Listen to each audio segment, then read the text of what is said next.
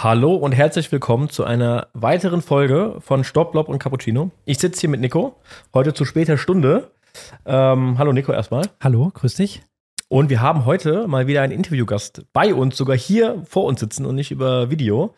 Äh, hallo und herzlich willkommen, Oskar. Schön, dass du bei uns bist. Ja, hi. Danke für die Einladung. Sehr ich freue gerne. mich auf jeden Fall hier zu sein. Das ist super, wir freuen uns auch. Wir ähm, kennen nämlich Oskar. Woher kennen wir Oskar? Oskar hatten wir früher im, in unserem Tennistraining. Genau, Oskar ist ja, also du bist ja für uns kein Unbekannter. Und ich erinnere mich sogar noch an unsere allererste Trainingsstunde. Also ich, das, zumindest an die ich mich erinnere, das war in der alten Tennishalle am Ebersheimer Weg, in die alte Tennishalle Nauhalle auf dem ersten Platz. Da hast du, äh, Oskar, Training gehabt mit äh, deinem jetzigen Kumpel noch oder Kumpel von uns allen mit dem Max, Ja, weiß ich noch, genau. auf Platz 1.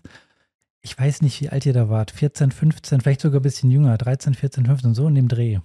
Ja, so 14, 15 müsste hinkommen. Genau. Ja. Und äh, daran kann ich mich noch gut dran erinnern. Äh, langes her. Ähm, inzwischen bist du wie alt?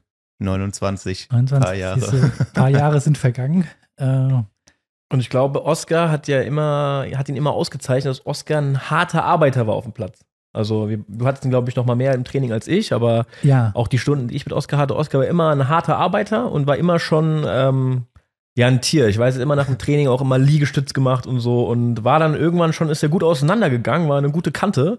Und ich glaube, da hatte ich ja auch deinen Weg so ein bisschen hingeführt, denn du bist ja im CrossFit super aktiv. Kannst du ja mal Genau. darüber ein bisschen erzählen. Genau. Also an sich war es tatsächlich damals Tennis, irgendwann nach Fußball meine Hauptsportart, aber trotzdem relativ spät mit Tennis angefangen. Ich glaube, es war damals so mit 12, 13 und genau dann irgendwann später in Mainz bei euch angefangen zu spielen. Ähm, und war auch tatsächlich, wo meine Trainerlaufbahn losging, dann mit der C-Lizenz im Trainerbereich, wo ich dann auch am Anfang von meinem Sportstudium, was ich in Köln gemacht habe, auch noch als Tennistrainer gearbeitet habe. Aber da habe ich dann CrossFit kennengelernt und genau, hat mich dann doch ziemlich gecatcht, die Sportart, weil es eben, ich sag mal, dann sehr gut auf mich abgespielt hat, wo es so drum ging, okay, mehr um die physische Fitness und so Allround viel abdecken musste und dann genau da mehr reingerutscht bin in den Bereich und auch immer noch als Trainer arbeite im CrossFit und nebenbei genau oder eher hauptberuflich als Ernährungsberater oder Sports Nutritionist unterwegs bin. Ähm, genau, aber das heißt CrossFit, wem es jetzt nichts sagt, immer schwer zu erklären, die Sportart, weil es einfach so viele Bereiche abdeckt, aber ich sag mal mal so als Hauptbereich ist olympische Gewichtheben mit drin oder Kraftsport allgemein, dann viel Ausdauersport, also sei es Laufen, auf dem Ruderergometer, ähm, Fahrradergometer und so weiter. Und dann noch so turnerische Elemente mit dabei, also arbeiten viel mit Bodyweight, Movements oder auch an den Ringen, sowas wie ein Muscle-Up, wem das jetzt was sagen sollte. Also es kommt wirklich viel aus verschiedenen Bereichen zusammen. Und genau das mache ich auch als Wettkampfsport dann selbst noch. Also lohnt sich mal deinen Instagram-Account anzugucken. Also äh, wenn ich dann manchmal die Übung sehe, da pff, das ist ja, schon, ich habe es ja immer so ein stark, bisschen auch sagen. bei dir verfolgt bei Instagram. Du hast ja Ja. auch da einige Wettkämpfe gemacht, Ja. warst ja auch ziemlich erfolgreich, kann man ja schon sagen. Genau. Ähm, und äh, ja, war auf jeden Fall beeindruckend, weil ich dich ja auch noch vom Tennis kenne und du hast vorhin schon angesprochen, ist, äh, man hat das schon früher gesehen, deine, äh, ich würde mal sagen, einfach Disziplin, die du hattest, ja, und äh, die hast du ja durchgezogen. Aber bevor wir jetzt mal irgendwie vielleicht dazu kommen, du hast ja gerade gesagt, du hast in Köln studiert Ja. und da ist ja der Klassiker wahrscheinlich Deutsche Sporthochschule. Genau. Welchen Studiengang hast du denn im Bachelor belegt oder durchgezogen? Genau, im Bachelor war Sport und Leistung, hieß Mhm. der Studiengang, also das, was dann, wie es der Name schon sagt, eher so Leistungssport orientiert unterwegs war. Wobei am Anfang muss man sagen, bei den ganzen verschiedenen Studiengängen an der Sporthochschule im Bachelor ist es erstmal so ein Basisstudium, wo alle am Anfang erstmal selber machen und dann so im zweiten Teil vom Bachelorstudium, sage ich mal, fängt es dann an, sich zu unterscheiden. Ähm, wo bei uns dann auch eben schon viel auch Praxis dabei war. Man konnte da Spezialsportarten wählen, wo man zwei Stück hatte, was in meinem Fall dann damals auch Tennis und Gewichtheben war. Ähm, genau, was dann auch ganz gut daneben mit dem Ganzen zusammengepasst hat. Ähm, aber ist inzwischen auch schon eine gute Weile her, also beendet. Hatte ich den Bachelor in 2019, glaube ich, also inzwischen auch schon fast fünf Jahre her Mhm. Und dann äh, war die Reise noch nicht zu Ende, oder? Nee, genau, dann habe ich tatsächlich erstmal, ich bin in Köln geblieben, habe erstmal da zweieinhalb Jahre fest angestellt als CrossFit-Coach, gearbeitet in einer Mhm. CrossFit-Box in Köln. Ähm, und bin währenddessen, habe ich mich dann aber schon im Ernährungsbereich fortgebildet, ähm, da dann auch angefangen, nebenbei freiberuflich zu arbeiten. Habe dann doch gemerkt, okay, der Bereich interessiert mich doch noch mal stärker und habe dann den Entschluss gefasst, okay, ich will einfach noch mal tiefer in das Ganze reingehen und habe mich dann für ein Masterstudium noch entschieden und bin dafür dann nach Maastricht gezogen, nach Holland und habe da genau einen einjährigen Masterstudiengang gemacht in Human Movement Sciences, Sports and Nutrition hieß der, der dann wirklich einmal ein Jahr voll auf Sporternährung spezialisiert war. Und genau den hatte ich dann 2022 abgeschlossen und seitdem nach langem wieder zurück nach Mainz gekommen. Wieder back to the roots. Ja, und genau aus dem Grund bist du nämlich hier, weil wir wollen nämlich mit dir heute sprechen über Ernährung für Sportler und vor allem natürlich über, über Tennisspieler. Ähm, denn viele von unseren Hörern sind ja entweder selbst äh, Tennisspieler, Hobbyspieler, die Medenspiele spielen, die jetzt auch vielleicht gerade so in der, so langsam in der Vorbereitung stecken für die kommende Saison. Ähm, und wir haben auch viele Trainer, die zuhören, die halt äh, einfach Nachwuchsspieler trainieren, mit denen vielleicht auch auf Turnierreisen gehen und dann auch gucken müssen, okay, was isst man denn vielleicht auf so einer Turnierreise, wie sollte man sich ernähren? Oder auch ihren Schülern natürlich auch, als Trainer hast du ja auch immer irgendwie so ein, äh, ja, du musst ja auch nicht nur Tennis beibringen, sondern ja auch vielleicht was über Ernährung und ja. das denen ein bisschen näher bringen. Und deswegen bist du heute hier, dass wir einfach mal drüber quatschen können. Genau, du hattest jetzt ja gerade eben schon äh, erwähnt, dass die ja nach dem Bachelorstudium du dich für dieses Ernährungsthema plötzlich interessiert hast, kam es dadurch, dass du gemerkt hast beim CrossFit oder wie auch immer, dass du gemerkt hast, ah, da ist noch was rauszuholen ja. und äh, es bringt mich weiter und da bilde ich mich jetzt mal weiter? Ja, genau, auf jeden Fall. Also es war viel Eigeninteresse zu Beginn, einfach weil ich auch genau damals dann schon als Wettkampfsportler im CrossFit-Bereich unterwegs war und wenn man da so einen Wettkampf hat, ist es ähnlich wie es auch beim Tennis sein kann, dass man auch mal ein Turnier oder Event, sag ich mal, über mehrere Tage hat und dann auch mehrmals am Tag ran muss und dann schon gemerkt hat, okay, wenn ich irgendwie überhaupt nicht drauf achte, geht zum Ende doch einfach die Energie aus, vor allem wenn es dann wie im Kurs einfach nur eine physische Sportart ist, wo es darum geht, okay, ich muss mich entweder so schnell wie möglich irgendwas abarbeiten ähm, oder dann auch mal schweres Gewicht bewegen, was auch immer, aber dann doch merkt, okay, wenn ich irgendwie überhaupt nicht drauf achte, dass man dann einfach nicht die Leistung abrufen kann, die vielleicht möglich wäre.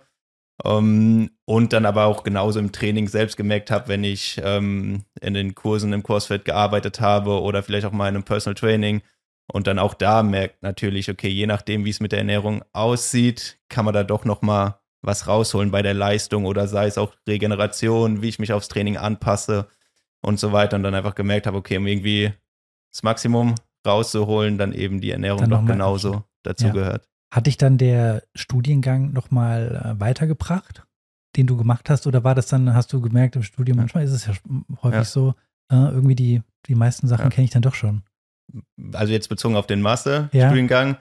tatsächlich extrem viel. Also okay. ich muss auch sagen, der Bachelor war okay an der Sporthochschule. Man muss auch sagen, so ein Bachelor ist halt, wie gesagt, erstmal so ein Eingangsstudium, wo man sehr breit gefächert ist, aber nirgendwo so stark ins Detail mhm. reingeht. Wir hatten ja auch beide Sport ja. studiert in Mainz, genau. aber da hatten wir beispielsweise Thema Ernährung hat bei uns zu der Zeit noch gar keine Rolle gespielt. Also ich meine, wir hatten kein Seminar und keine nee, Vorlesung ja. zum ja, Thema Ich hatte so ein Miniseminar, sage ich mal, im Bachelor, aber auch jetzt nichts, wo man da mhm. ansatzweise in die Tiefe reingegangen ist. Und ich sage, mein Maastricht, das Studium hat mir doch sehr viel gebracht. Einfach, es war zwar sehr auf die Forschung ausgelegt, aber da muss man sagen, die sind im Sporternährungsbereich auch eine der führenden Unis und haben dann, dann wirklich Top-Experten auf den Bereichen, wo man dann wirklich mitbekommt, okay, wie sieht es überhaupt mal aus, wenn man da jetzt so tief in der Forschung dran arbeitet, aber trotzdem schaffen, einen guten Übertrag in die zur Praxis, Praxis ja. damit zu liefern. Und ich sag mal, für mich jetzt als Ernährungsberater ist dann auch wichtig, okay, dass ich in der Lage bin, zum einen, was ist denn der tatsächliche wissenschaftliche Stand?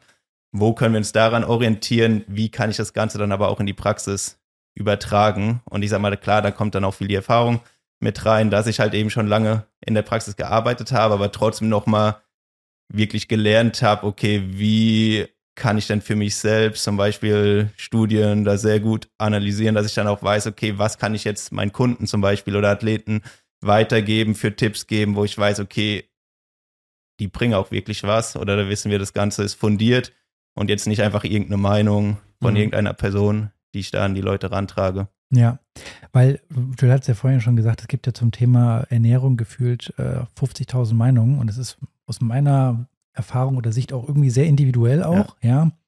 Aber wenn ich jetzt nur mal dran denke, ich erinnere mich an das Buch, jetzt wenn wir mal im Tennis bleiben, von Novak, Djoko, Novak Djokovic ähm, über seine glutenfreie Ja. Ernährung. Da wird ja viel drüber gesprochen, dass er da angefangen hat, sich glutenfrei zu ernähren und dann gab es die Leistungsexplosion.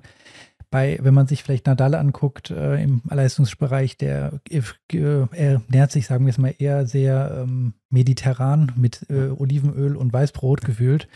Und dann gibt es noch, wenn man in andere Sportarten schaut, ähm, den Niklas Kaul äh, bei, seinen, bei seiner Weltmeisterschaft, der berichtet hat, äh, ich habe nur äh, wegen Magenproblemen nur Apfelmus gegessen ähm, während der ganzen Zeit. Also es ist ein breites Thema und deswegen äh, sind wir natürlich super gespannt, dass wir jemand haben, der sehr leidenschaftlich sich da mit auseinandergesetzt hat. Ja, ich glaube, die meisten Sportler, die haben schon so eine Grundlage, was Ernährung angeht. Also ich glaube, man weiß, dass man jetzt nicht jeden Tag zu McDonalds rennen sollte und äh, Cola trinken sollte.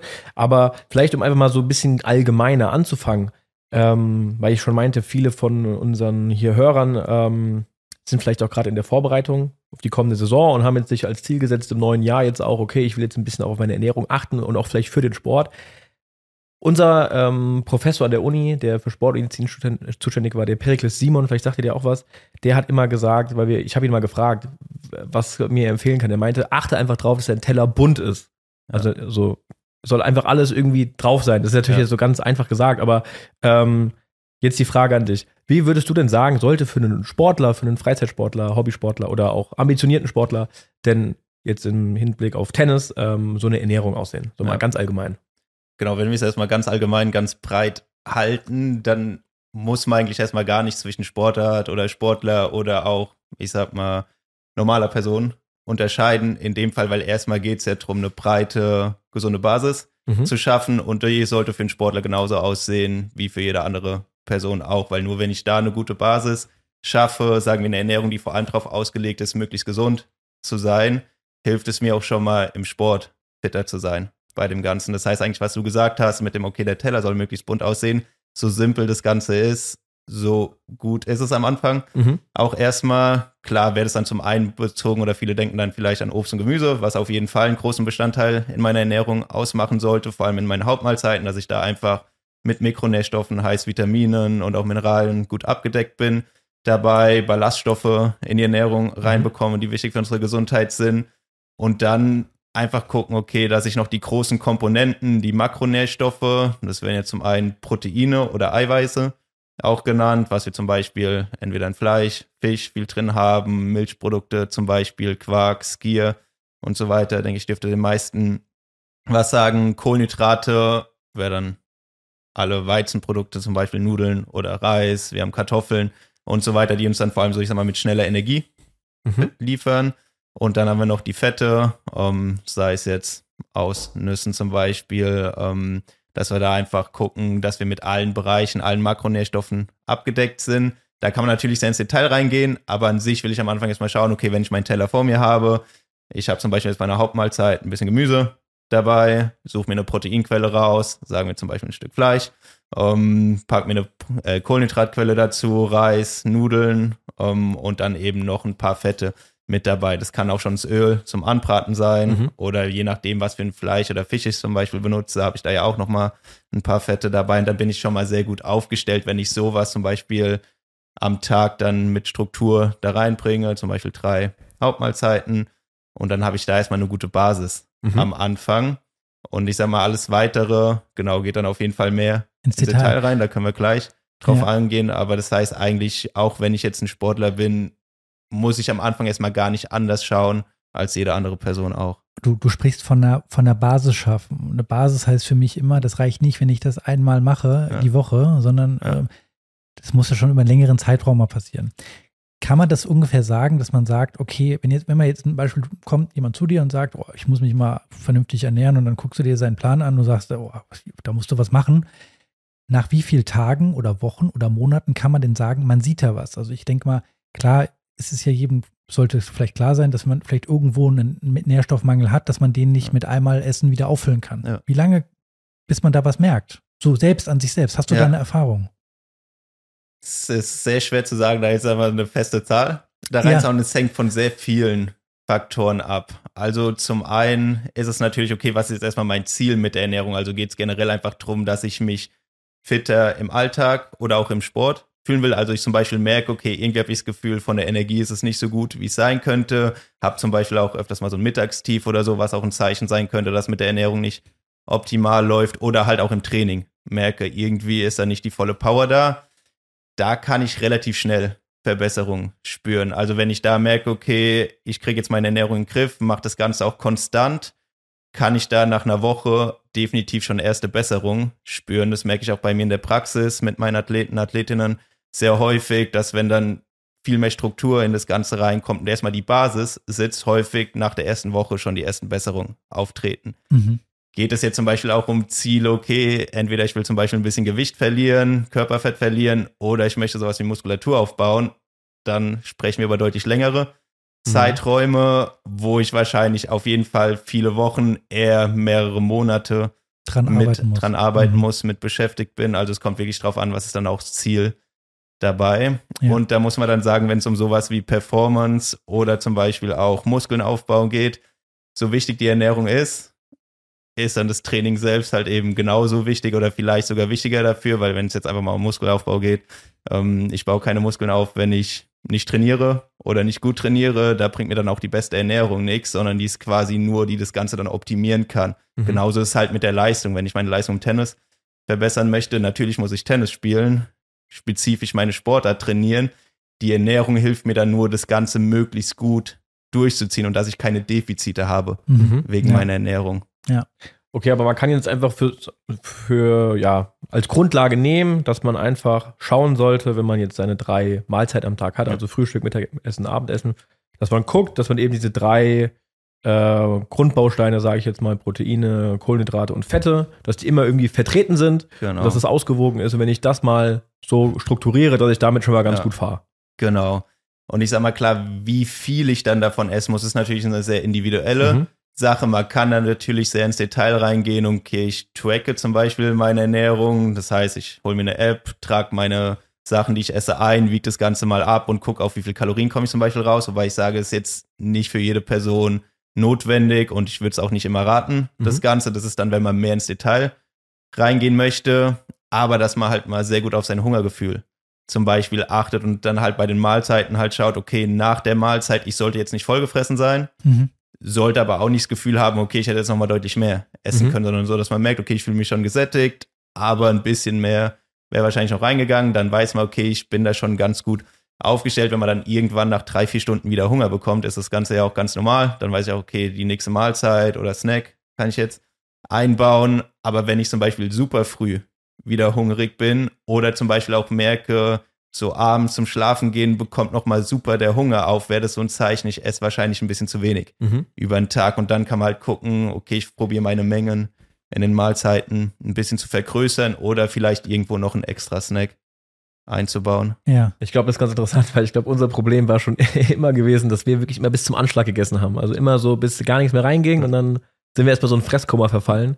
Das mussten wir, glaube ich, auch mit der Zeit lernen, ne? Dass ja, man da Fall, so ein bisschen mehr drauf. Oskar, du bist ja gerade eben achtet. hier reingekommen und hast von deinem Tag erzählt, dass du heute schon super früh auf den Beinen bist, seit 6.30 äh, Uhr schon in der ersten Stunde und jetzt, wir nehmen hier auf, ähm, haben um 20 Uhr angefangen, du hast den ganzen Tag durchgetaktet und ich erinnere mich auch an solche Tage von unserer Trainingszeit noch, als wir Tennistrainer noch sehr viel gemacht haben, dass ich abends nach Hause gekommen bin und ich war durchgefroren in den kalten Tennishallen. Ich hatte äh, wenig gegessen den ganzen Tag über oder eigentlich während dem Training wenn dann nur Scheiße vom nur, Bäcker? Nur, also wenn dann gar, also nur Scheiß und ähm, meistens gar nichts mhm. eigentlich.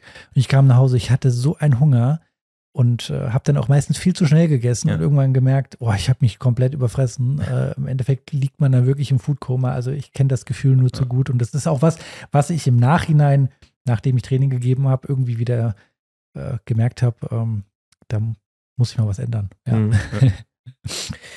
Okay, und wenn wir jetzt mal äh, so ein bisschen tiefer reingehen, sag ich mal. Also, wir stellen uns das einfach jetzt mal vor, ähm, wir stehen jetzt bei den Medenspielen ähm, oder ein Turnier steht an und ich habe ja so einen ganzen Tag vor mir.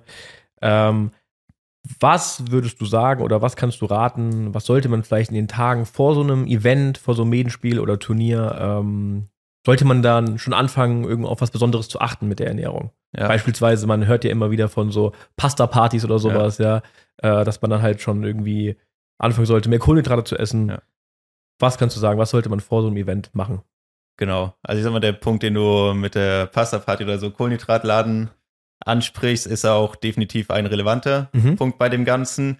Da kommt es jetzt ein bisschen drauf an, wenn ich weiß, wer ein Medienspiel, wo ich einen Spieltag habe, habe dann am nächsten Tag mein Einzel und Doppel, dann reicht es auch, wenn ich am Tag davor Mhm. einfach schaue, dass ich da etwas mehr esse, vor allem eben Fokus auf Kohlenhydraten in dem Fall, weil die sind quasi unser primärer Energielieferant. Also mit mehr Essen auch Ja. mehr Kalorien zu sich nehmen, Genau, als ich man sag mal, vielleicht sonst machen würde? Ja, genau. Das Ja. würde auch automatisch dadurch passieren, dass du halt vor allem Fokus auf Kohlenhydrate legst und vor allem einfach da größere Mengen essen möchtest, als du es, ich sag mal, an einem normalen Okay. Tag machst. Das heißt, du musst eigentlich gar nicht unbedingt auf die Kalorien achten, aber es wird ziemlich sicher werden es mehr Ja. Kalorien als an einem Mhm. normalen Tag dann sein, was wir aber auch eben wollen, dass wir dann möglichst gut aufgeladen sind für den nächsten Tag.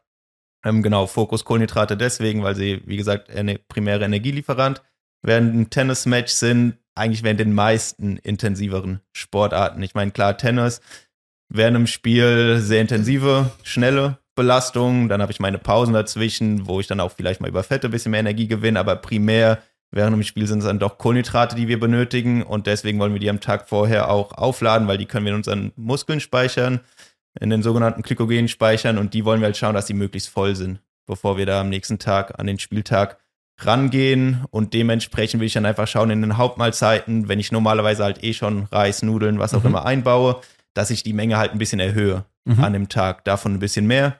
Esse im Optimalfall so abseits vom Sport würde ich zum Beispiel empfehlen, nutzt zum Beispiel eher Vollkornnudeln anstelle von normalen Nudeln, weil die mir nochmal Ballaststoffe liefern, die super wichtig für die Gesundheit sind und ähm, zum Beispiel für die Verdauung sehr gut. An so einem Tag würde ich jetzt empfehlen, okay, nutz lieber die normalen Weizennudeln, Mhm. weil wir da diese Belastung für die Verdauung im Prinzip nicht haben wollen. Da will ich einfach, dass das Essen möglichst leicht verdaulich ist. Okay, Vor ja. allem kann ich tendenziell auch ein bisschen mehr davon essen, weil so Ballaststoffe auch wieder ein bisschen stopfen und mich dann eher sättigen als so eine, ich sag mal, helle oder weiße Variante. Das heißt, da sogar lieber eher normales Weizen oder bei Reis einfach sowas wie Basmati-Reis oder so, was leicht, schnell verdaulich ist. Und je nachdem, wenn ich irgendwann auch sage, okay, ich möchte ein bisschen mehr essen, mir fällt es schwer, irgendwie meine Kohlenhydratmenge noch mehr zu erhöhen, weil mir dann die Portion einfach zu groß wird und ich das Ganze gar nicht essen kann, kann ich da auch mal mit sowas Simplem arbeiten. Okay, ich trinke dann halt einen Saft zur Mahlzeit Mhm. mit dazu, bekomme so noch mal ein paar leichte Kohlenhydrate rein. An so einem Tag wäre es auch okay, wenn es mal eine Limo oder sowas ist, weil im Endeffekt, egal ob das jetzt Zucker aus so einer Limo ist, ob es die Kohlenhydrate aus dem Reis, in dem Körper werden die sowieso zu Glucose runtergebrochen. Das heißt, macht in dem Sinne erstmal keinen Unterschied und da kann ich das dann sogar mal sinnvoll nutzen, dass ich so über flüssige Kohlenhydrate zum Beispiel auch noch leichter da meine Zufuhr erhöhen kann, wenn es mir einfach schwerfällt, irgendwann noch mehr, noch mehr Mhm. zu essen. Das ist die perfekte Message an unseren äh, Trainingspartner und Mannschaftskollegen Markus. Ja. Markus, du darfst vorm Match halt einfach eine Cola trinken. Aber erlaubt. normale, nicht light, oder? Ja, also ganz normale. normale bitte. Ja, ich würde da nicht viel bringen. Genau. Ja. Okay, sehr interessant. Also das wäre dann so am Tag vorher, vor so einem Event. Also ähm, Genau, genau da vielleicht noch als letztes dazu, was dann auch anders wäre als ich sag mal bei der alltäglichen Ernährung, ist, dass ich an dem Tag sowas wie Gemüse auch geringer halten würde, weil das spielt wieder auf die Ballaststoffe Mhm. zurück. Gemüse auch sehr viel Ballaststoffe hat, was was ist, was wir am Tag vor dem Wettkampf weniger gebrauchen können. Das heißt, heißt nicht, dass ich jetzt gar kein Gemüse essen darf. Wenn ich es esse, sollte es eher gut gekocht sein, was es nochmal leichter verdaulich macht. Also jetzt nicht unbedingt Rohkost Mhm. am Tag davor und einfach von der Menge ein bisschen weniger als normal. An dem Tag geht es jetzt nicht drum, eben, das soll jetzt nicht so aussehen wie meine normale alltägliche Ernährung, sondern mich halt eben auf den Wettkampftag am nächsten Tag vorbereiten. Und gerade beim Essen am Abend davor würde ich zum Beispiel auch Fette schon ein bisschen geringer halten. Also Mhm. ja, ein Burger oder Pizza wäre dann eher suboptimal, auch wenn es mir vielleicht viele Kohlenhydrate liefert, aber dass ich mich jetzt nicht irgendwie mit Fett komplett voll haue, sondern den Fokus wirklich möglichst viel auf leicht verdauliche Kohlenhydrate und dann halt noch meine Proteinquellen. Jetzt Lege. geht die Euphorie bei Markus wieder runter, weil Ja, da gehört jetzt kein- kein Burger, keine kein Pizza. Burger, Äh, Pizza. schlecht. Hat er weggeschaltet schon.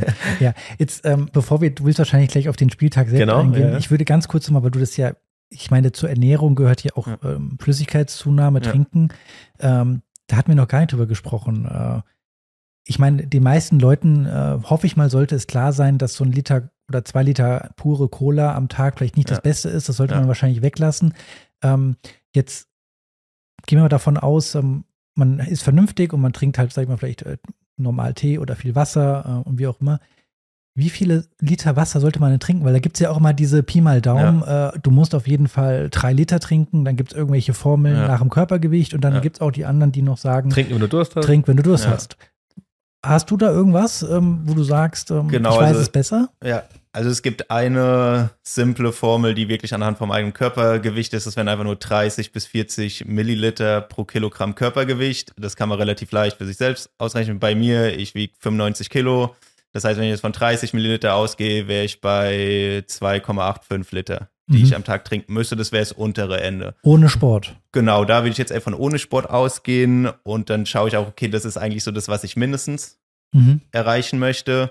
Und dann so diese 40 Milliliter pro Kilogramm Körpergewicht, würde ich sagen, reichen auf jeden Fall auch noch aus, wenn ich so eine Stunde am Tag Training oder Sport mache. Und sobald es dann halt in den Wettkampfbereich oder höheres Trainingsvolumen geht, dann macht definitiv auch noch mehr Ja. Sinn, dass ich dann halt auch anhand vom Training schaue, okay, wie viel brauche ich da noch extra. Aber das heißt, für viele Personen ist man dann doch, ich sag mal, mindestens zwei Liter pro Tag, bis zu bei den schweren Personen halt, wo man dann auch mal im Bereich dreieinhalb Liter pro Tag ist oder so, wo es erstmal ohne Extremsport Okay. oder großen Sport dabei ist. Nach Durst gehen, da ist man dann meistens schon zu spät. Also in dem Mhm. Moment, wo ich so richtig Durst bekomme, wenn ich jetzt nichts Sportliches anstehen habe, kann es noch okay sein, wobei das auch schon die Ja. kognitive Leistung beeinträchtigen kann. Aber das heißt, ich sollte jetzt mich nicht nur auf meinen Durst verlassen, weil ich dann eigentlich eher so ein bisschen hinterher Mhm. renne. Ja, genau. Das, äh, da bin ich der klassische Fall für, dass ich äh, das aus meiner Schulzeit noch habe. Ja. Ich hatte nie was zu trinken dabei und habe gefühlt den ganzen Tag nichts getrunken. Und das habe ich mir bis heute angewohnt, dass ich mich daran erinnern muss, mal wieder schneller, also häufiger was zu Ja. trinken einfach. Okay, jetzt kommen wir zum Matchday. Matchta- Matchday an sich selbst. Ähm, ich meine, die meisten von uns hier werden es wissen. Man kommt zum Medenspiel, man teilt irgendwie auf, wer was mitbringt an dem Da Tag. gibt es die WhatsApp-Gruppe. Genau, und dann sagt der eine, ich bringe Schokokraushaus mit, der nächste vielleicht ein paar Bananen, das ist wahrscheinlich noch das Gesündeste, was man da auf diesem Tisch findet. Dann Müsli-Riegel. Corny ist immer dabei. Genau, Corny. Bei uns die gefakten, die Ja-Cornys, die Ja, der weil Dennis die immer so mit. teuer sind. Ja. Kuchen vielleicht, wenn Kuchen einer noch. ganz verrückt ist. Genau. Also Ja. ich sag mal, so ein Tisch sieht sehr, sehr ähm, süß aus, ja, und vielleicht, wie gesagt, ein paar Bananen. Ja. So sieht so der klassische Medenspiel-Tisch aus an dem Tag. Ähm, Und da muss man ja auch dazu sagen, das ist ja auch meistens das, was dann, äh, wenn es dann ums während des Matches geht, äh, was äh, ja der Spieler sozusagen bekommt, wenn er mal Hunger hat. Ja, ich würde mal sogar sagen, äh, teilweise fangen wir ja schon an, so an mit dem Frühstück. Man geht irgendwie vor Match zum Bäcker dann schon, wenn wir auf dem Weg zum Auswärtsspiel sind und Ja. dann stopft man sich da was rein. Genau. Dann äh, nimmt man sich dann von dem Tisch was mit auf den Platz, eine Banane Ja. und ein Müsli-Riegel. Und nach dem Match ganz genauso. Dann äh, isst man, bedient man sich auch wieder am Buffet, Ja. stopft sich ein Stück Kuchen rein und dann spielt man noch sein Doppel. Und hinterher gibt es dann da, keine Ahnung, manche Mannschaften grillen, äh, da gibt es Pizza oder Nudeln, ähm, also Oder jeder- Bratwurst. mit oder Brötchen. Bratwurst, genau. Ähm, So sag ich mal, werden wahrscheinlich die meisten das hier auch kennen. Das ist der klassische Tag. Ja. Ähm, aber jetzt natürlich die Frage an dich: Wie wäre, würde denn ein, sag ich mal, ein optimaler, äh, eine Start. optimale Versorgung und Start in den Tag Ja, genau. aussehen? Genau, also an sich geht es erstmal mit dem Frühstück klar morgens los, wo ich da schon, ich sag mal, viel rausholen kann, wenn ich da einfach wieder auf die wichtigsten Punkte achten. Und da sieht es eigentlich von der Mahlzeit erstmal noch ähnlich aus wie am Vortag, dass wir morgens beim Frühstück dann gucken wollen, Fokus wieder voll auf Kohlenhydrate legen, bisschen Protein dabei, Fette eher wieder geringer halten und Ballaststoffe. Das heißt, ich sag mal, wenn ich jetzt als Frühstück, für viele wäre vielleicht was typisches, okay, irgendwas in die Müsli-Richtung oder Haferflocken zu haben, wo ich dann schon schauen würde, zum Beispiel jetzt mit Haferflocken nicht komplett zu übertreiben, weil die halt wieder sehr viele Ballaststoffe haben, dass ich in so einer Situation gerne auch mal ein anderes Müsli mit einbauen kann, dass ich vielleicht meine Haferflocken ein bisschen reduziere, schon noch drin halte, aber da kann ich auch mal sowas wie Cornflakes Mhm. oder Smacks oder was auch immer einbauen, was ich vielleicht nicht jeden Tag reinhauen würde, aber vor dem Spieltag, sage ich mal, kann es mir einfach wieder viel schnelle Energie liefern und vor allem kriege ich so nochmal leichter mehr Kohlenhydrate rein, weil so Haferflocken, wissen wir, sind extrem sättigend. Da Mhm. wird es dann schon schwer, irgendwie eine Riesenmenge von zu essen und so anderes Müsli kann mir das Ganze ein bisschen leichter machen. Dann könnte ich da noch irgendwie 200 Gramm Skier oder so draufpacken. Dann habe ich noch gut Protein dabei, mache mir vielleicht noch ein bisschen Honig drüber, schmeckt es ein bisschen besser, Mhm. hab noch mal ein paar mehr Kohlenhydrate dabei und dann irgendwie noch ein bisschen Obst. Mhm. Jetzt habe ich aber Ganzen direkt so eine, dazu. eine Frage dazu. Ähm, Jetzt gehen wir mal davon aus, ich habe mein, beim Medenspiel, es geht um 10 Uhr los, ja. Ja. und ich frühstücke vielleicht um, ja, keine Ahnung, um, um Ja. 7.30 Uhr, um 8 Ja. Und du sagst, äh, ich mache jetzt hier mir Kellogg's Max oder irgendwie Ja. sowas mal so ein bisschen rein. Ist es aber dann nicht so in meinem Gedanke gerade, dass der Blutzuckerspiegel dann relativ nach oben schießt im Vergleich zu dem, was vielleicht sonst der Fall ist? Ist das dann, ist das gut? Weil das fällt ja auch Ja. schnell wieder ab und ich komme vielleicht in so ein Loch rein, in so eine Müdigkeit direkt um 9.30 Uhr? Da würde ich mir tatsächlich weniger Gedanken drum machen. Wo man da vorsichtig sein kann, ist eher so im Bereich 60 Minuten vorm Sport, wenn ich das machen würde, weil das genau der Bereich ist, wo das dann passieren könnte, dass man so diesen Drop-off im Blutzuckerspiegel hat, wobei man ganz ehrlich sagen muss, dass es in der Hinsicht dann meistens schnell behoben ist, wenn man vorher ein Warm-up hat. Weil meistens, ich fange ja nicht einfach direkt an zu spielen und mit dem Warm-up reguliert sich das Ganze dann super schnell Okay. wieder, dass sich der Ah ja. Blutzuckerspiegel reguliert. Das heißt, wenn ich jetzt vor allem eine gesunde Person bin, die irgendwie kein Problem mit Prädiabetes, Diabetes oder was auch immer hat, wo das Ganze dann ein komplett anderes Spiel wäre, aber ich bin eine gesunde Person, muss ich mir da eigentlich keine Gedanken drüber Okay. machen. Mhm. Und es ist auch sehr individuell, wie dein Körper vom Blutzuckerspiegel her reagiert, vor allem auch bei denselben Lebensmitteln. Manche haben einen sehr krassen Anstieg, fallen stärker ab, sind aber dann trotzdem auch wieder schnell auf Mhm. dem Ausgangsniveau. Bei anderen läuft es viel gradueller. Sehr Ab- individuell alles, ja. Aber da kann man noch gar nicht sagen, das eine wäre besser als das andere. Und ich weiß, dass es inzwischen genau gibt es ja auch so Sensoren, die inzwischen auch für normale Personen oder Sportler auf dem Markt sind, wo man sich für teuer Geld so eine Nadel in den Arm stecken kann, um seinen Blutzuckerspiegel zu messen. Was ich persönlich nicht empfehlen würde, außer, wie gesagt, ich bin jetzt Diabetiker und muss da drauf achten, weil wir noch gar nicht sagen können, okay, was für eine Auswirkung hat es tatsächlich? Oder ist es jetzt relevant, dass der Blutzuckerspiegel Mhm. schneller hochgeht oder runtergeht, sondern es sind halt ganz normale physiologische Reaktionen vom Körper, wo man sich eigentlich wenig Gedanken drüber machen muss. Und in dem Fall, wie gesagt, wenn es so zwei Stunden vorher ist, würde ich mir da generell Okay. wenig Gedanken Ja. drüber machen, weil es bis dahin eigentlich wieder auf dem Ausgangsniveau Und es wäre auch ein, zurück sein ein sollte. Zeitraum, wo man sagt, so zwei Stunden vor, vor einem Match jetzt, ist es ein vernünftiger Zeitraum. Zu frühstücken ich sollte jetzt vielleicht nicht um 5 Uhr aufstehen und Ja. frühstücken, sondern so zwei Stunden vorher ist vollkommen in Ordnung. Genau. Ja. Also da muss man auch ein bisschen ausprobieren, wie man damit klarkommt. Also ich sag mal, zwei Stunden für ein größeres Frühstück, würde ich sagen, ist so der minimale Abstand. Mhm. Manche Personen merken vielleicht, ich brauche eher zweieinhalb oder drei Stunden, um das gut zu verdauen. Ähm, da muss man auch wirklich so ein bisschen testen, am besten sowas auch mal im Training testen. Okay, genau dieselbe Mahlzeit, Ja, esse ich mal so zwei, drei Stunden vorm Mhm. Training und schaue halt eben, welcher Abstand fühlt sich für mich am besten an, dass ich Ja. halt das, was ich im Wettkampf anwenden will, natürlich vorher auch im Training schon getestet habe. Also eigentlich genau dasselbe. Ich meine, in unserem Sport üben wir ja alles Mögliche auch. In der Ernährung muss ich gewisse Sachen Also halt Ernährung muss auch trainiert trainieren. sein, ja. Genau. Ja. Weil sich da tatsächlich dein Magen-Darm-Trakt zum Beispiel auch sehr gut drauf anpassen kann Mhm. an sowas. Aber wenn ich es dann natürlich zum ersten Mal im Wettkampf mache, hat er keine Möglichkeit gehabt, sich vorher drauf anzupassen. Deswegen da auf jeden Fall auch immer testen. Und wenn ich dann merken sollte, größeres Frühstück, so zwei Stunden vorher passt für mich nicht. Ich will aber jetzt auch nicht super früh aufstehen, weil mir das dann irgendwie auch wieder an der Regeneration was wegnimmt, wenn ich dann nur kurz schlafen kann, weil ich dann super früh aufstehen muss, um groß zu essen ja. dann ist auch okay, wenn ich eine kleinere Mahlzeit vorher esse. Das könnte dann halt sein, ähm, genau, hab eine Banane, ess, trink vielleicht noch ein bisschen Saft wieder dazu, dass ich so schnelle Kohlenhydrate reinbekomme. Und dann vielleicht irgendwie, um noch ein bisschen Protein dabei zu haben, es kann dann trotzdem einfach ein bisschen Skier sein. Ich könnte auch einen Proteinshake davor trinken. Mhm. Ich könnte mir einen Proteinriegel nehmen oder so, aber dass ich eher einen kleineren Snack nehme, wo ich trotzdem vor allem Fokus auf schnellen Kohlenhydraten habe Mhm. und dann irgendwie noch eine kleine Kohlenhydrat, äh, Proteinquelle Mhm. mit dabei. Und das könnte ich dann auch so 90 Minuten davor zu mir nehmen, wenn ich halt sage, okay, mir ist der Schlaf wichtiger und ich kann vorher keine Riesenmahlzeit Mhm. Ja. essen.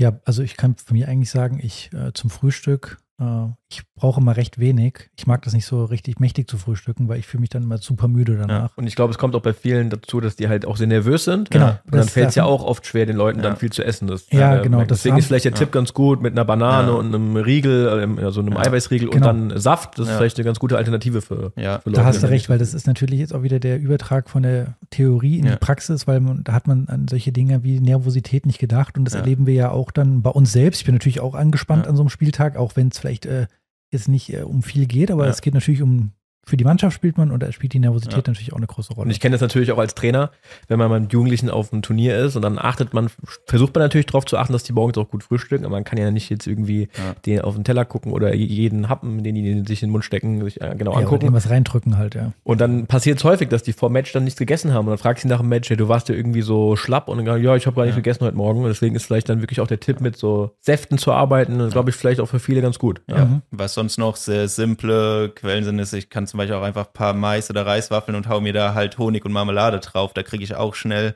Ja. gut ein paar Kohlenhydrate rein und es ist halt super simpel zu essen. Oder halt weißen Toast mit Marmelade und Honig drauf. Also es kann wirklich sehr simpel Mhm. sein, wo ich dann auch, ich sag mal, halt meine Verdauung nicht mit belaste. Mhm. Weil genau, Nico, du hast ja mit der Nervosität angesprochen, was halt eben ein großer Faktor sein kann. Trotzdem ist der größte Fehler, den man machen kann, deswegen halt nichts zu essen. okay, Weil ja. die Energie braucht der Körper trotzdem, dem ist es egal, ob du nervös bist Ja. in dem Fall. Aber klar musst du dann halt für dich was finden, was vertrage ich in dem Moment Mhm. dann trotzdem. Und deswegen ist halt wichtig, es vorher auszuprobieren, aber es sollte halt kein Grund sein, dann zu sagen, okay, deswegen esse ich jetzt nichts. Ja.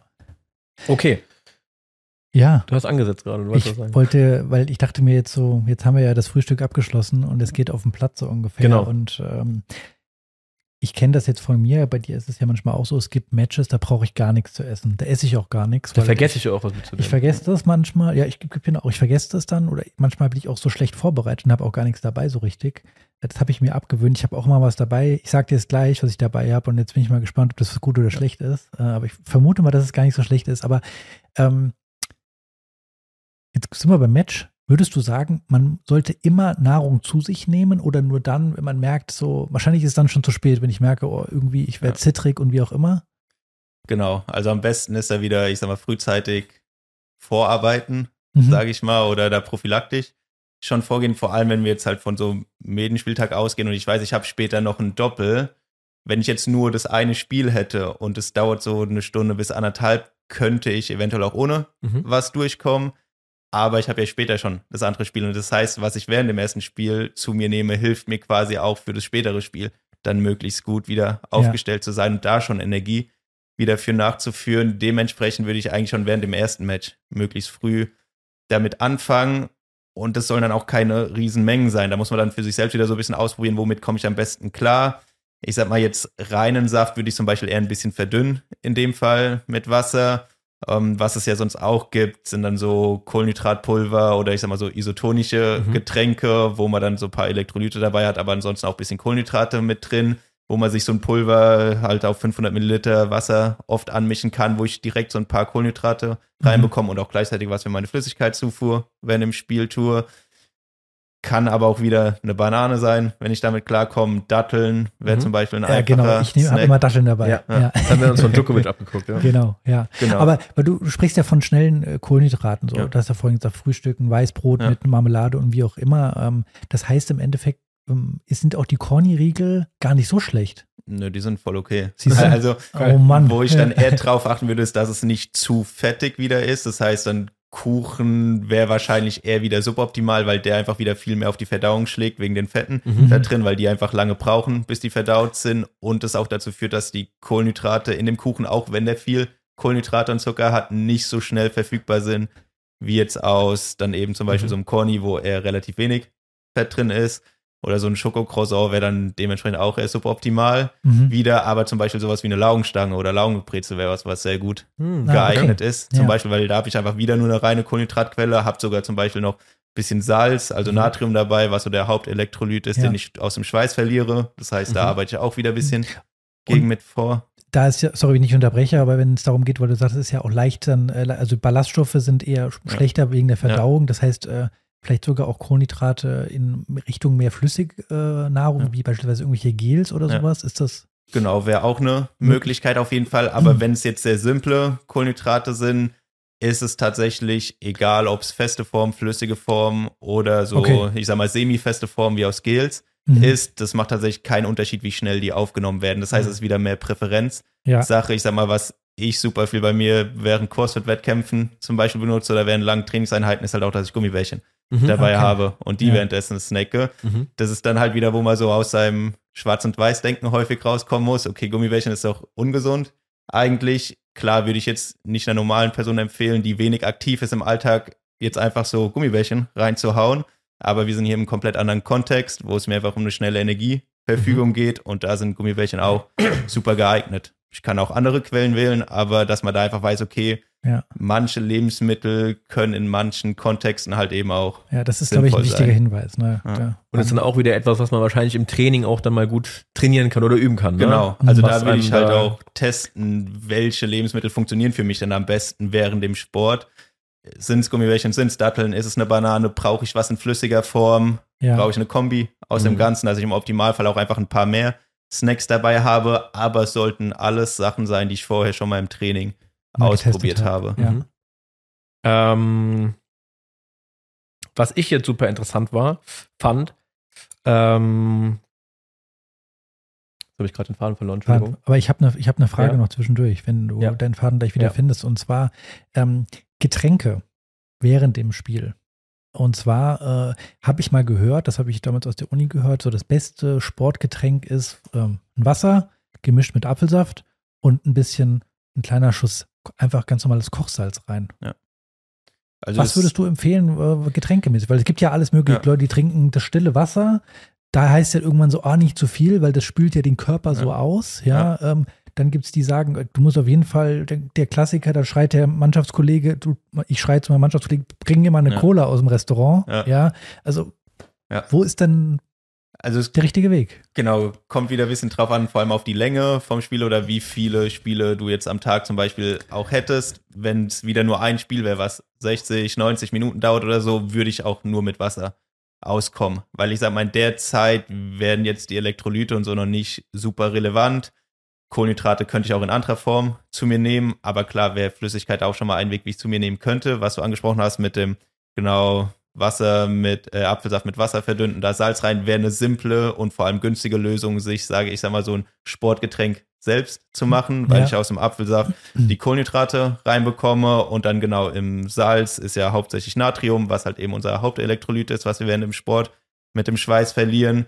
Da habe ich das eigentlich schon mal alles mit abgedeckt. Wie gesagt, ich kann mir auch so fertige Kohlenhydratpulver, Getränke kaufen, die ich mir dann selbst anmischen kann.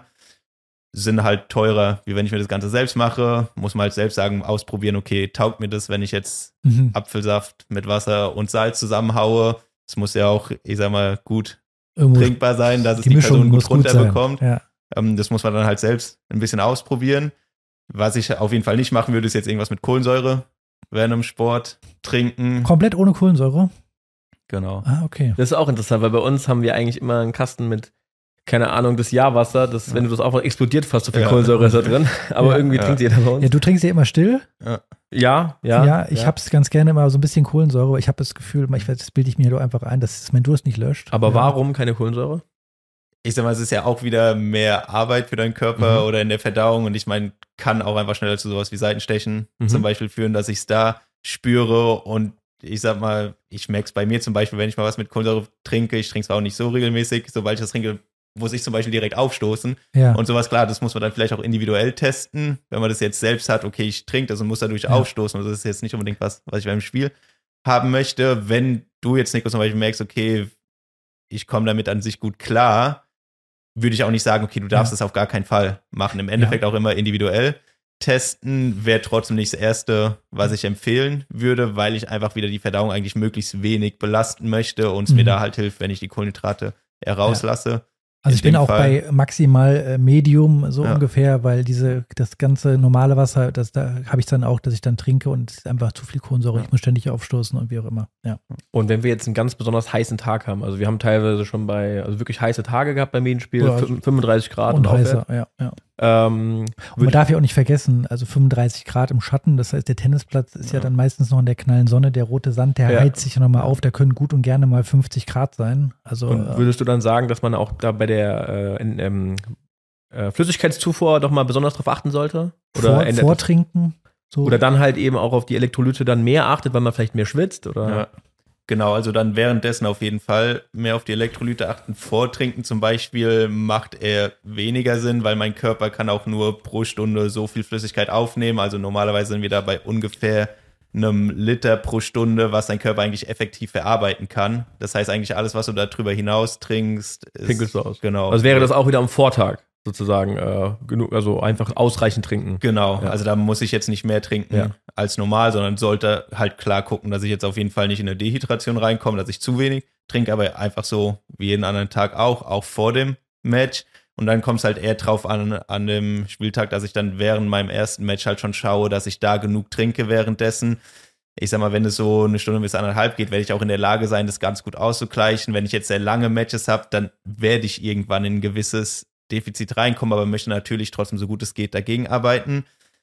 Wenn man da ein bisschen mehr ins Detail reingehen möchte, was man da für sich mal im Training ausprobieren kann, um ein Gefühl dafür zu bekommen, okay, wie viel Schweiß verliere ich denn ungefähr während dem Training, ist sich mal vor dem Training zu wiegen, mhm. macht dann seine Trainingseinheit, merkt sich halt auch, okay, wie viel habe ich getrunken währenddessen, dass ich das damit vergleichen kann und wiegt mich dann nochmal nach dem Training, weil dann kann ich ja schauen, wie viel Flüssigkeit habe ich verloren, muss halt natürlich noch das einbeziehen, was ich mit getrunken habe währenddessen und dann sehe ich mal, wie viel schwitze ich denn während so einer Trainingseinheit, was mir dann auch Aufschluss drüber geben kann, wie viel schwitze ich denn ungefähr mhm. auch während so einem Match und dann sagen wir einfach mal, okay, ich hätte dann so ein Flüssigkeitsdefizit von einem Kilo, also ich war ein Kilo leichter nach dem Training ähm, und habe aber zum Beispiel auch einen Liter getrunken, dann wüsste ich ja im Prinzip schon, okay, eigentlich habe ich zwei mhm. Kilo mhm. an ja, Flüssigkeit ja. verloren.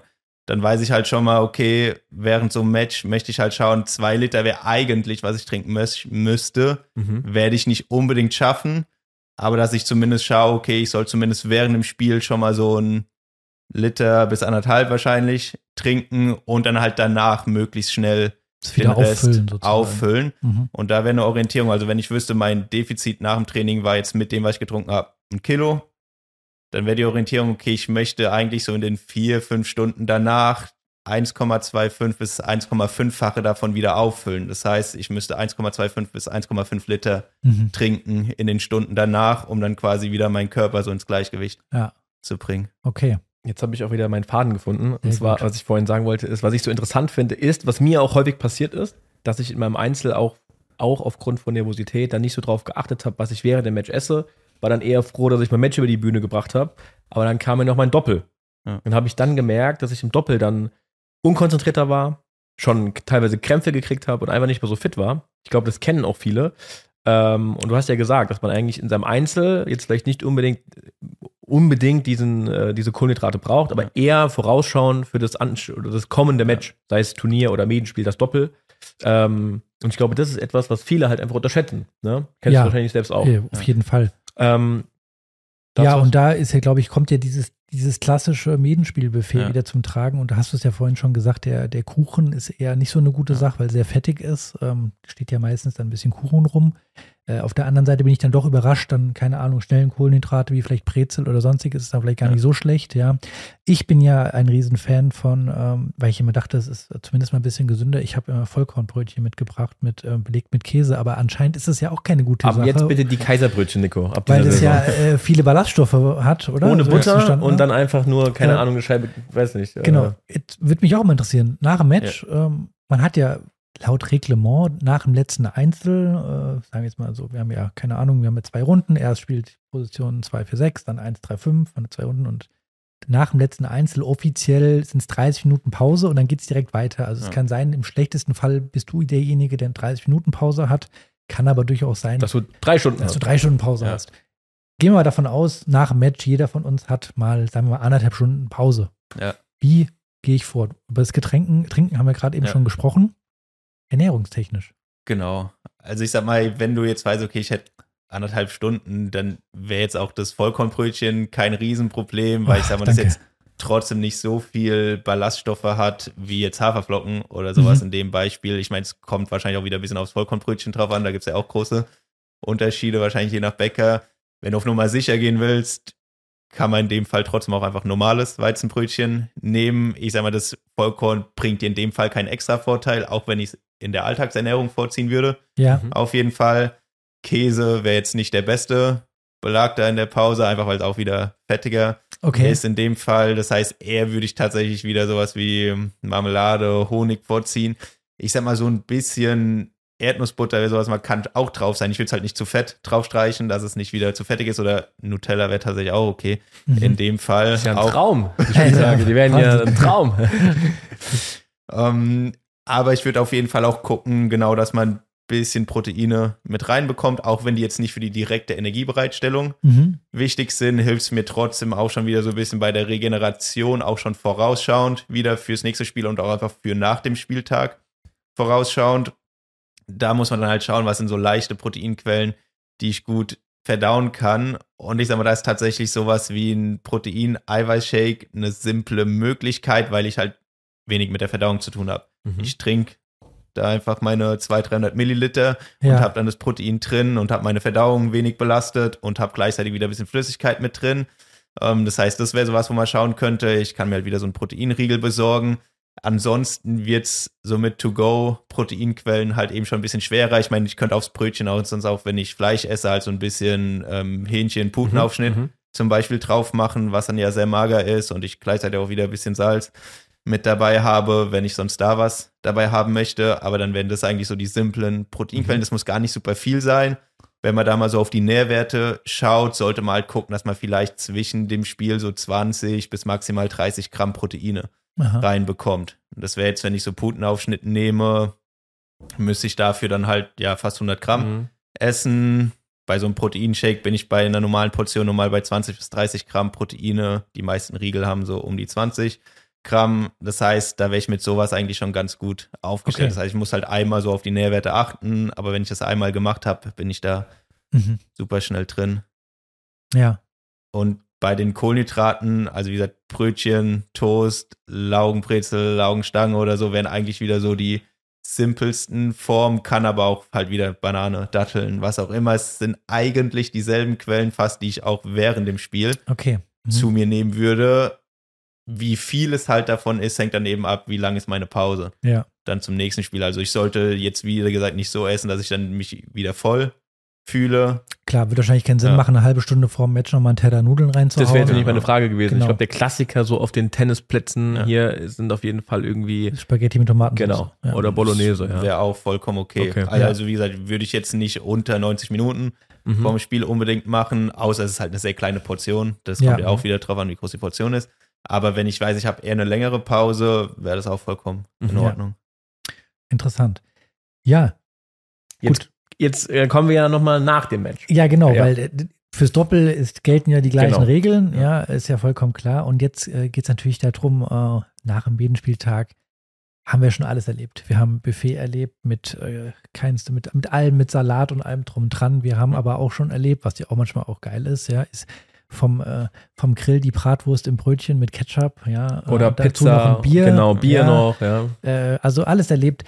Wie, ich meine, das ist etwas unrealistisch, weil das kann man schwer beeinflussen. Man möchte ja auch nicht unhöflich sein und sagen, ja, nee, also ich möchte jetzt hier schon äh, mein, mein Fisch haben und, mein Gemüse, Proteinshake ja, und- und meinen Shake noch, ja.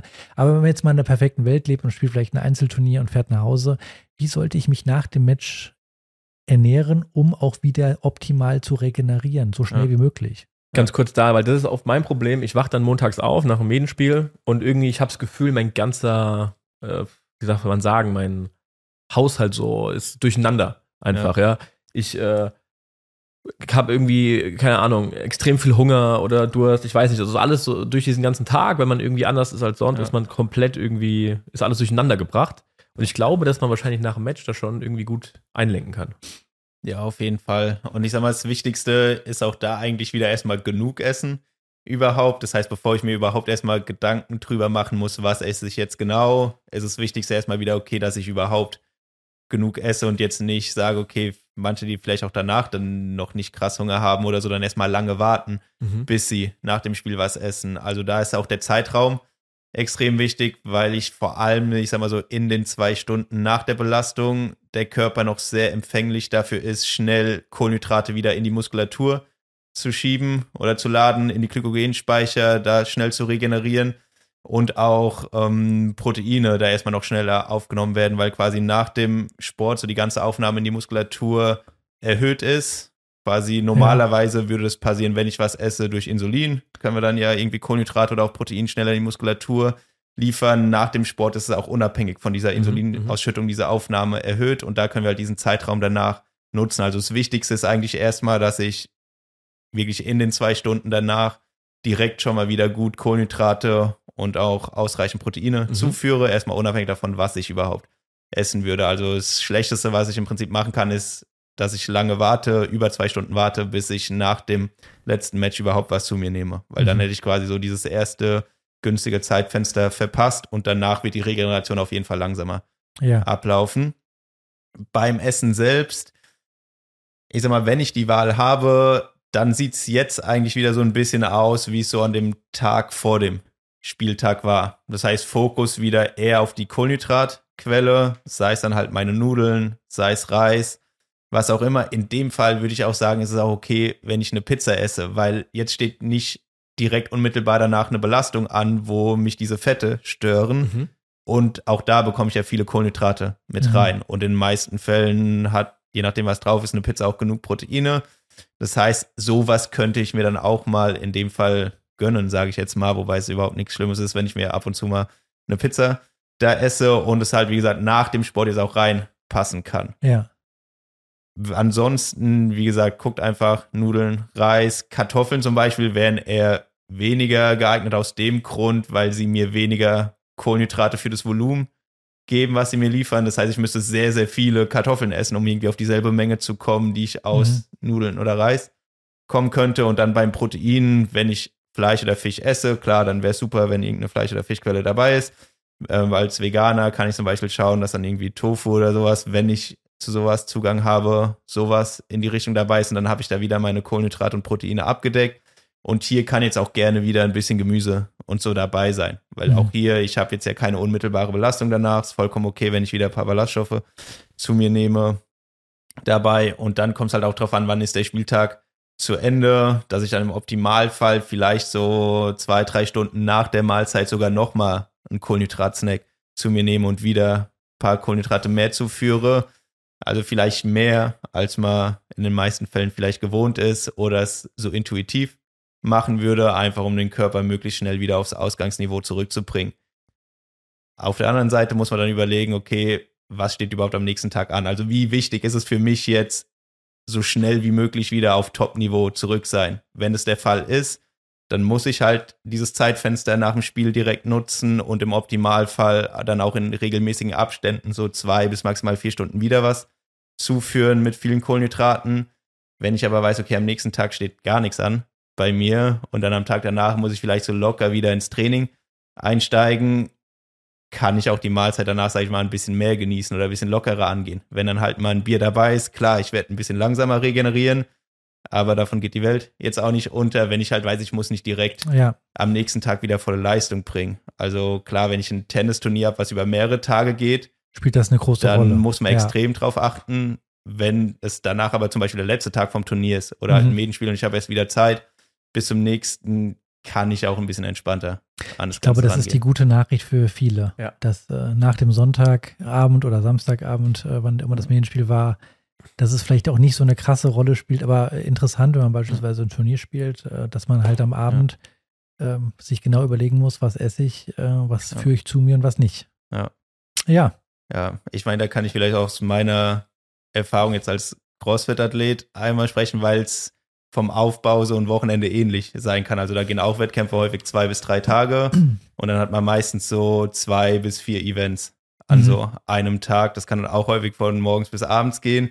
Und das ist halt genau dasselbe Spiel. Wie die ein, zwei Tage vorher würde man die Kohlenhydrate aufladen und dann während so einem Event, also die Events oder Workouts sind da meistens deutlich kürzer, da ist man häufig so im plus minus 10 Minuten Bereich, die aber dann hochintensiv sind, aber dann zwischen diesen Events würde ich halt genauso, wie ich es eben bei einem Tennisspiel gesagt habe, dass Ja. ich dann eigentlich während dem Tag zum Großteil den Fokus einfach auf simple Kohlenhydrate lege. Ich meine, da habe ich dann zum Beispiel für mich zwischen den Events dann auch sowas wie eine Cola oder so mhm. dabei, dass ich einfach auch in flüssiger Form schnell Kohlenhydrate reinbekomme, halt meine Brezeln, Obst, Gummibärchen und so. Wenn man sieht, wenn ich mit meiner Tasche quasi für so ein Wettkampfwochenende ankomme, würde jeder denken, ich habe absolut keine Ahnung von Ernährung und denkt, okay, wie ungesund ernährt der sich denn?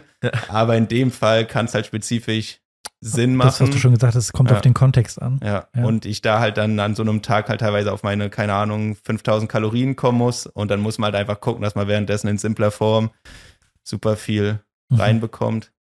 Interessant. Ja, ich glaube, bei, ja, ich, ich bin jetzt auch kein, kein Leistungssportler im Tennis gewesen. Äh, Das spielt für uns jetzt eher mal vielleicht eine untergeordnetere Rolle, äh, dass ich jetzt, sage ich mal, eine ganze Tasche mit Brezeln dabei habe, Ja. weil äh, du beim CrossFit man natürlich auch, glaube ich, durchaus mehr verbraucht äh, an Energie im Vergleich zum Tennis jetzt.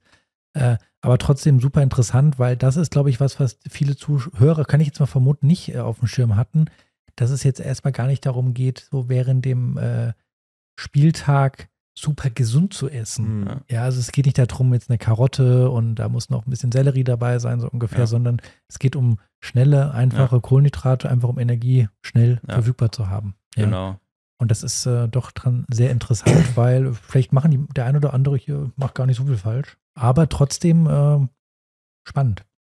Ja, auf jeden Fall super spannend. Ähm, Das bringt mich auch direkt zum nächsten Thema, ne? weil es gibt ja auch in diesem ganzen Ernährungsbereich super viele Mythen, sage ich mal. Jeder hat irgendwie, oh, ich esse, keine Ahnung, hat irgendeine Diätform, die angeblich das Allerbeste sein soll. Der nächste hat was ganz anderes, was er macht. Ähm, und jetzt, weil wir jetzt so viel über so schnell verfügbare Kohlenhydrate gesprochen haben und du hast gerade schon gesagt, Nico, viele, oder ich habe mir das jetzt auch jetzt äh, nicht so vorgestellt, äh, dass das eigentlich so aussehen sollte, so ein Tag. Und ich glaube, für viele Hörer auch nicht. Und ist vielleicht auch dann so ein bisschen so ein ähm, so ein Aha-Moment. Es gibt ja ganz viele, ähm, auch in unserem Umfeld, die zum Beispiel sagen, sie ernähren sich low carb, also keine Kohlenhydrate, kein Zucker. Ähm, jetzt, wenn die das hören, werden die wahrscheinlich sagen, was an dem Tag soll ich jetzt so viel Kohlenhydrate zu mir nehmen? Ähm, erstmal, wie stehst du dazu? Kann das grundsätzlich funktionieren oder wie kann man überhaupt dann, ist man leistungsfähig überhaupt, wenn man jetzt sagt, man verzichtet da komplett drauf? Äh, Ja. Hast du mit so Leuten, mit so Sportlern, Athleten schon mal zu tun gehabt? Also ich hatte es auch in der Praxis schon, wobei nicht bei Leistungssportlern, aber ich sag mal bei Hobbysportlern, dem Fall, wo welche auch eher Low Carb unterwegs waren und genau man hört alles Mögliche in dem Bereich. Ich sag mal, kann es funktionieren, kommt auf dein Ziel drauf an, was du erreichen möchtest. Möchtest du maximal leistungsfähig im Sport sein, dann definitiv nein Mhm. Ich werde, also es ist jetzt nicht so, dass ich dann kein Tennis mehr spielen mehr kann, aber ich werde halt nicht so leistungsfähig sein, wie ich sein könnte, wenn ich auch Kohlenhydrate in ausreichender Menge zu mir führe. Einfach aus dem Grund, was wir am Anfang hatten, okay, es ist unser primärer Energielieferant und da muss der Körper dann auch einfach drauf zurückgreifen. Er kann zwar auch auf Fette zurückgreifen für die Energiegewinnung, es läuft aber deutlich langsamer ab und die Intensitäten, die wir im Tennis haben, sind dafür halt einfach zu hoch, als dass die Fettgewinnung schnell genug ablaufen würde. Das heißt, du wirst zwangsweise eine niedrigere Intensität Mhm. an den Tag legen können. Und genau das ist auch was, was wir auch einfach in Studien sehr gut sehen. Bei Sportarten, die eine gewisse Intensität überschreiten, ist man da mit einer Low-Carb-Ernährung einfach weniger leistungsfähig wie mit einer kohlenhydratreichen Mhm. Ernährung. Wenn jetzt mein Ziel einfach ist, okay, mir geht es nicht darum, maximale Leistung im Sport zu bringen, das ist für mich nicht relevant, es ist für mich vollkommen okay, diese kleinen Einbußen oder je nachdem auch größeren Einbußen in Kauf zu nehmen. Mir geht zum Beispiel darum, okay, mir fällt es einfach leicht, mich Low Carb zu ernähren. Das ist für mich einfach relativ intuitiv, dass ich mich so ernähren kann. Mir fehlt auch nichts, wenn ich die Kohlenhydrate weglasse. Und mein Ziel ist zum Beispiel eher, genau, ich möchte zum Beispiel auch Körpergewicht verlieren, wobei es auch da die Kohlenhydrate nicht schlecht wären. Aber wenn es mir halt leicht fällt, mich Low Carb zu ernähren, dann ist es auch vollkommen okay. Mir muss Mhm. halt nur klar sein, wenn es um die sportliche Leistung geht, werde ich da Einbüßen Mhm. mit eingehen. Ja. Jetzt, wo wir gerade von Ernährungsformen sprechen, ähm, wir haben ja sogar bei einem bei uns eine Mannschaft, der ist äh, Veganer. Ja. Ähm, sollte das Thema ja Kohlenhydrate jetzt kein Problem sein, Ja. grundsätzlich während dem Tag, während des Tages, aber du hast ja auch von Proteinquellen gesprochen. Ja. Ich meine, es gibt ja auch Veganer, ich glaube, das ist ja auch ein heißes Thema, ja. Ja. Die Veganer sagen ja, ich habe doch, ich kann doch über Ja. pflanzliche, kann ich ja. Auch meine Proteine reinholen. Gibt es bestimmt die andere Seite, die sagt, ja, es muss aber ein tierisches Eiweiß sein und wie auch immer. Und geht es ja um Proteine, hast du ja vorhin gesprochen. Kann das, äh, was, also was ist, was ist da was dran, dass man sagt, also Veganer können nicht äh, über die Ernährung, das, das funktioniert nicht. Das ist Quatsch. Genau, ja, auf jeden Fall ein Riesenthema, aber an sich kann eine vegane Ernährung auch für einen Sportler oder Sportlerin genauso funktionieren wie jetzt eine tierische Ernährung oder wo auch eben tierische Produkte Mhm. mit dabei sind, muss halt ein bisschen mehr geplant sein. Das Ganze. Also es ist schon schwerer, auf meine Proteine zu kommen. Es ist definitiv nicht unmöglich. Ja, Aber klar, meine Auswahl ist halt einfach kleiner an Lebensmitteln. Dementsprechend muss ich da halt eben schon ein bisschen genauer schauen. aber grundsätzlich kein Problem. Ja. Genau, also wichtig ist halt tendenziell, wenn es um Proteine dann zum Beispiel geht, das ist ja so der Hauptpunkt, ähm, wenn es dann um die vegane Ernährung geht, in der Sporternährung, weil wie du sagst, Kohlenhydrate sind eigentlich kein Problem, da macht es keinen Unterschied. Aber dann bei den Proteinen muss ich tendenziell eventuell ein bisschen größere Mengen sogar essen, als wie mit tierischen Proteinquellen, weil die von der Qualität, sage ich mal, ein bisschen niedriger sind, einfach aufgrund Proteine bestehen aus Aminosäuren, was quasi so die Bausteine wären. Dazu wird es im Körper runtergebrochen. Und in tierischen oder in den veganen Proteinquellen sind nicht alle Aminosäuren immer enthalten. Und der Körper braucht halt im Endeffekt alle Aminosäuren, damit es optimal im Körper verarbeitet Ja. werden kann. Das heißt, bei vegan, wenn ich mich vegan ernähre, ist es sehr wichtig, dass man häufig probiert, zwei Proteinquellen zu kombinieren. Mhm. Oder es können auch Kohlenhydratquellen sein. Ich habe zum Beispiel in der Mahlzeit als Kohlenhydratquelle habe ich meinen Reis und habe dann zum Beispiel irgendwie noch Linsen Mhm. dabei. Bietet mir beides natürlich auch Kohlenhydrate, aber beides hat auch Proteine, auch wenn der Reis eine primäre Kohlenhydratquelle ist, sind trotzdem auch Proteine mit drin. Und da sind halt nochmal andere Aminosäuren drin, als zum Beispiel bei den Linsen und zusammen kombiniert sich das Ganze dann wieder. Das Ah, heißt, ja, da okay. soll ich halt darauf achten, Mhm. dass ich im Optimalfall nicht nur eine Quelle habe. Eine Ausnahme wäre jetzt so Sojaprodukte oder Tofu, was auch alleine schon ein komplettes Mhm. Protein ist. Aber ansonsten ist es, wenn ich mich vegan ernähre, halt gut zu schauen, dass ich irgendwie zwei Quellen immer mit drin habe, die mir Proteine liefern und dann kann ich das halt wieder ausgleichen, was mir sonst tierische Proteine liefern würden. Okay, ja. Also grundsätzlich kein Problem. Ähm, und ist der auch mittlerweile so ein Trend geworden? Also ich, wenn ich das vergleiche mit so meiner Zeit, als ich mit dem Fitnessstudio angefangen habe, da haben dann irgendwie ein paar, haben da so ein paar äh, Proteinshakes zu sich genommen, aber das war gefühlt noch relativ wenig und nicht so verbreitet. Aber mittlerweile, also jetzt bin ich wieder im Fitnessstudio angemeldet, lange Zeit war ich in so einem privaten Kraftraum und da war ich erst so überrascht, was die Leute sich da alles reinpfeifen für verschiedene Shakes und äh, die haben die Taschen voll mit irgendwelchen Raschel, die komplette Tasche, weil die so viel Pillen dabei haben, irgendwelche Nahrungsergänzungsmittel. Ähm, vielleicht kannst du dazu auch was sagen. Also ist das notwendig? Wenn ja, worauf sollte man achten? Oder wenn man sich ausgewogen ernährt, für diesen Bereich ist es überhaupt nicht notwendig? Ja, auch wieder Riesenbereich, Riesenthema. Ähm, also wie es der Name eigentlich schon erstmal sagt, okay, es sind Ergänzungsmittel. Das heißt, es sollte eigentlich schon mal erstmal sagen, notwendig ist es definitiv nicht, sondern es ist ja eher was, was in bestimmten Fällen eventuell meine Ernährung ergänzen kann. In dem Fall. Und das ist natürlich was, was halt extrem, je nachdem, wo man auch unterwegs ist, in was für Bereichen oder wie man sich auf Social Media umschaut, teilweise halt ein sehr gehypter Mhm. Bereich, wo dann jedes mögliche Supplement halt da beworben wird und angeblich das und das noch bringen soll. Da wäre ich schon mal dann vorsichtig bei den meisten Sachen. Vor allem muss ich mich ja selbst immer erstmal fragen, okay, was soll mir das Ganze bringen oder was möchte ich damit erreichen? Wenn ich diese Frage eigentlich schon nicht klar beantworten kann, dann würde ich es schon mal erstmal nicht nehmen. Das Mhm. Ganze. Also mir sollte ganz klar sein, was soll das Supplement bringen und bringt es überhaupt für mein Ziel was und nicht einfach blind irgendwie da irgendwas einwerfen. Und ich sag mal sowas wie, du hast ja auch zum Beispiel jetzt in dem Fall wieder Proteinshakes oder Eiweißpulver angesprochen. Das würde ich gar nicht so sehr, also im Prinzip ist es ein Supplement, trotzdem Mhm. würde ich es eigentlich als normale Proteinquelle Mhm. sehen, weil es liefert mir halt ein vollständiges Protein, Ja. gute Eiweißquelle. Das heißt, es ist was, was ich durchaus in meine Ernährung einbauen kann, wenn es mir einfach hilft, leichter auf mein Proteinbedarf Mhm. zu kommen. Ja. Und ich sag mal, danach gibt es wirklich kein Supplement, wo ich sage, das muss man auf jeden Fall nehmen. Ein Supplement, wo man auch im Tennis, wo eigentlich fast jede Person drüber nachdenken kann, wäre, vielleicht haben es manche schon gehört, wäre Kreatin. Mhm.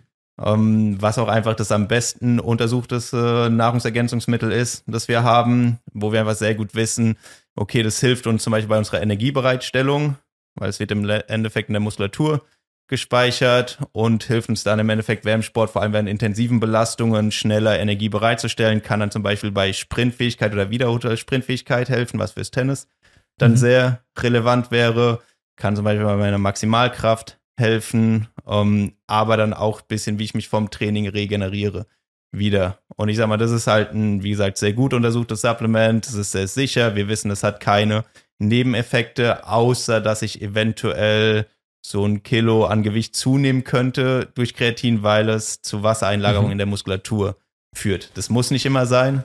Bei jeder Person könnte aber Nebeneffekt sein. Das wären aber keine, keine schlechte Gewichtszunahme, weil es, wie gesagt, im Endeffekt nur Wassereinlagerung in der Muskulatur ist.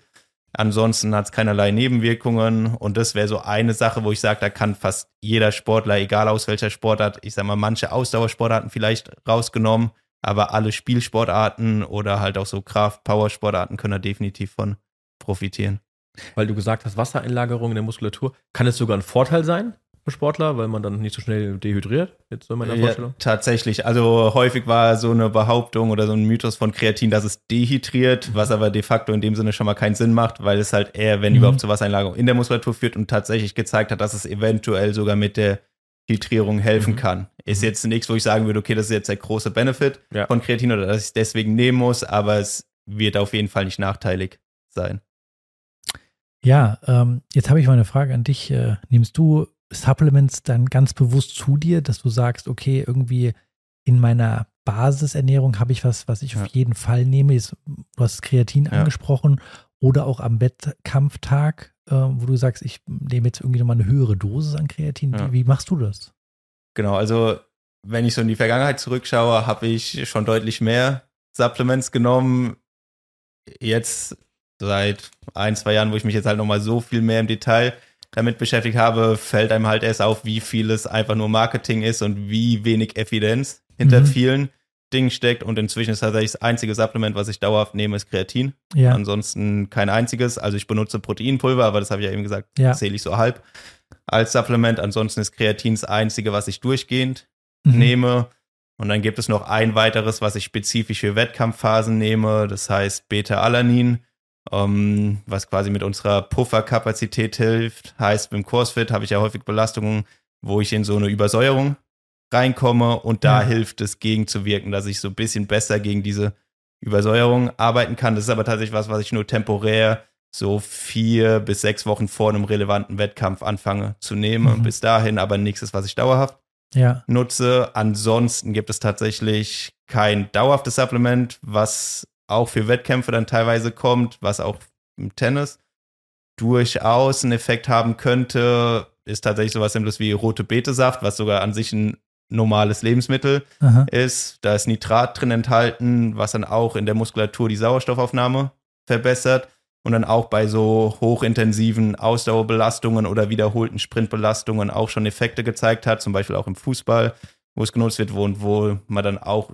ich sag mal, ähnliche Aspekte wie im Tennis zum Beispiel mit den schnellen Antritten und so weiter sieht. Das heißt, das wäre tatsächlich was, wo man überlegen könnte, wenn ich jetzt so ein Turnier habe im Tennis oder einen Spieltag, dass ich so drei bis fünf Tage vorher anfange, rote Betersaft zu trinken. Das müssten dann 500 Milliliter am Tag sein, also so eine Packung.